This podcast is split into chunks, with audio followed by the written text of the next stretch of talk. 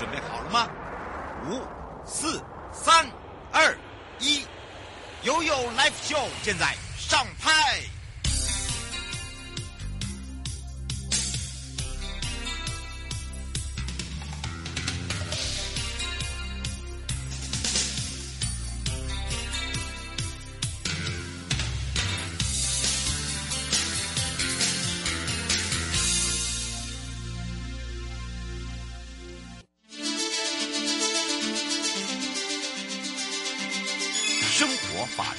Go Go Go！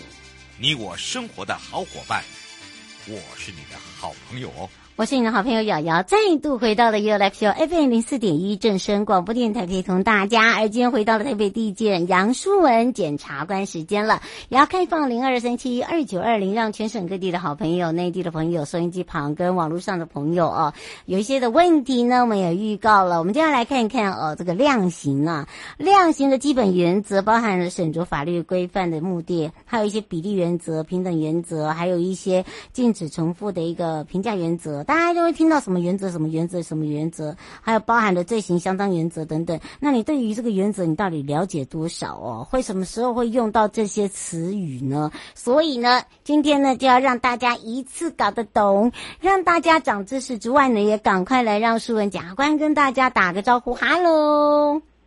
嗨，主持人好，各位听众好。是，当然我们刚才讲到了哦，我们常常会听到量刑基本原则，对不对？这个常常如果在法院一定会听得到。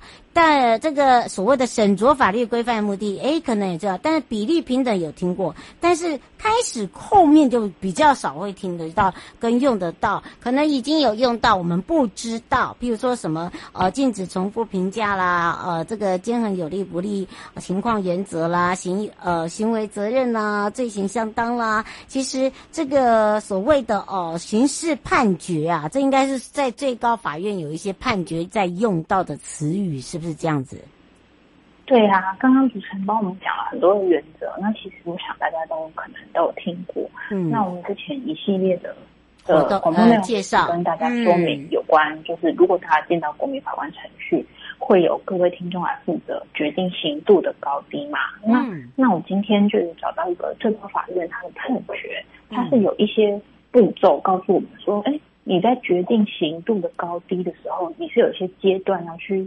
遵守的，你有一些步骤可以了解的，就不会那么慌张。嗯，是，嗯，这也是现在很多人哦，已经开始发现了哦，就是说，当他碰到或者是呃，他刚上这个呃，可能是属于这个前几梯的这个国民法官的朋友哦，他就会很紧张哦，就是说怎么样来去做这个比例原则等等。其实，在这个呃刑事判决里面有三个阶段的一个量刑判断，对不对？对啊，那。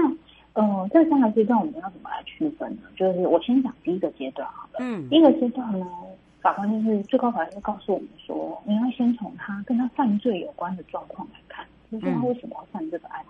嗯，他当时有没有受到刺激啊？那他犯罪的手段是很残忍吗？或是一般普通？嗯，那他跟被害人之间亲近吗？还是就是陌生人关系？嗯，那他这个行为是，比如说取走了几条人命呢？一条呢？还是说它导致很多人的死亡？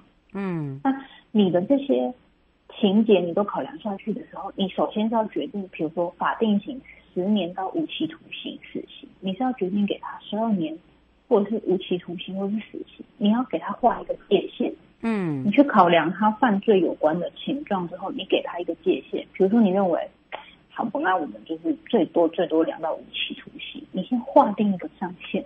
嗯，这样子，那。接下来，在这个上限之下，你要去审酌他个人为什么会犯罪，比如说他的生活状况，嗯，他过去的教育程度，是他以前的品性怎么样，嗯，他犯罪之后有没有承认，是，那有没有悔改之余，对不对？对对，以这些情状来考量，是说，哎，我们要不要往下调整一下？是，是不是不要给他无期，给他十五年，或者是十四年、十三年这样，你往下调调降一下，嗯。就是要考量到他的一个状况就对了，对他本人的状况，嗯，他过去成长的背景啊，对不对？嗯，那最后一个因子是说，我们还要考量说，这个人他在这一次的刑度之后，他有没有可能再犯？他会不会改？这也是个重点呢，对对啊，对他也是对，没错。你要考量说，你把他，比如说刑期十五年之后，他真的会改吗？嗯，那他改的可能性高不高？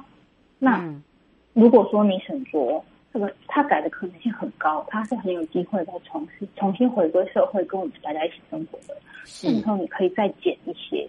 嗯，当然，你如果认为说，呃，他这个现在还判断不出来，他将来。回归社会是能不能融入的好，那你也可以做出不要减轻的决定。但重点是你一开始画好的上限，你就不能再往上加了。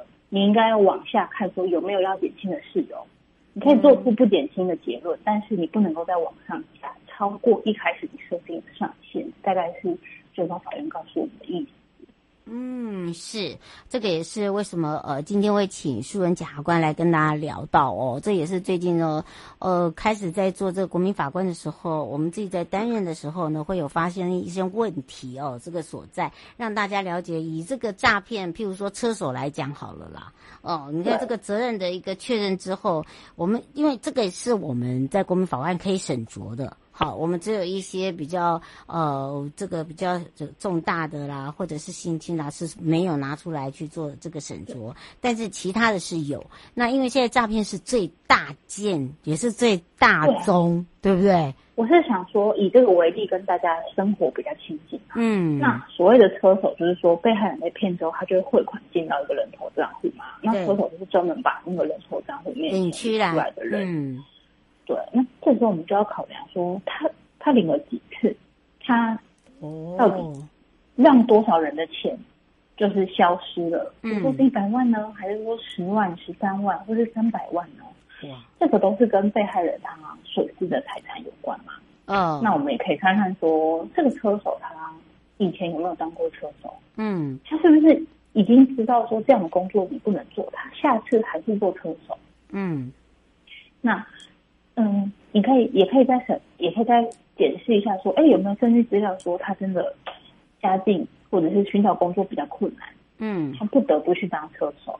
那这些你给他综合考量一下，决定说你要给他的那个刑责上限，嗯，上限是多少？是比较高的呢，还是偏中间，还是偏低？嗯，像我刚刚说的，可能有人只有领十万，里一天一两次就被抓到，那这个时候我们可能要考虑给他一个稍微偏轻的这个刑度。嗯，对。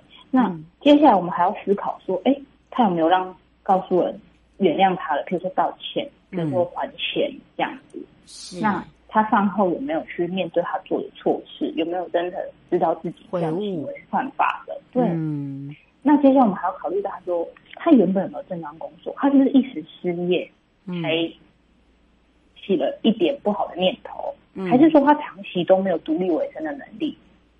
嗯，就是那这样子就有关为主，对对。那如果他本来就是有一个劳动意愿，或是很愿意工作的人，那只是一时贪念的话，那他也外面也有在等他的亲属。这个时候，我们就觉得他复归社会的可能性比较高。他可他出来之后愿意再次融入这个正常社会的运作。那我们或许可以在他的刑期上再往下减一些。嗯，是。对。哦，吴先生想请教一下，像呃您现在讲的这个案例哦，就是说呃，当在我们在审判哦、给他判刑的时候，这个呃大家会有一个统一数字吧，然后到最后，那他想请教一下，就是说除了这个是刑事的话，那如果说对方告他民事，那这个他骗他他收取的这些钱是不是要还给被害人？如果不够的话，是不是呃当？呃，这个不够的部分由他出监之后，或者是呃由他身上的的一些不动产，然后来去做这些所谓的代偿的部分。对啊，就是是涉及民事案件的部分，就是说他，比如说以你没有被填补到的损害，可能你还有五十万或是六十万没有，嗯，那这时候民事法官就会判决说啊，他应该要赔偿你多少金额。那这个判决确定之后，你将来可以拿这个作为一个执行名义，嗯，然后去找说他有没有动产啊、不动产可以变变成现金还给你嘛？嗯，就就就这个部分呢、嗯、是可以的，就对了。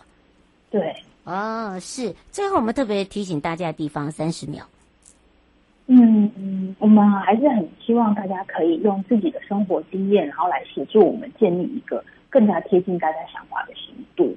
嗯，那是再次也是谢谢大家收听这个正声广播电台谢谢主持人。啊、哦，也要谢谢呃，这个诉问检察官哦，这个一系列哦，跟国民法官哦是有相关的，而且我们现在所遇到的问题，呃，跟现在民众所碰到的事物哦，尤其是在这个刑责上面，不知道怎么样来去处理，怎么去做一个量刑的一个判决，也告诉你一个方法了。那么我们就要下次空中见喽。好，大家再见，主持人再见。嗯，拜拜。各位亲爱的朋友，离开的时候。别忘了您随身携带的物品。台湾台北地方法院检察署关心您。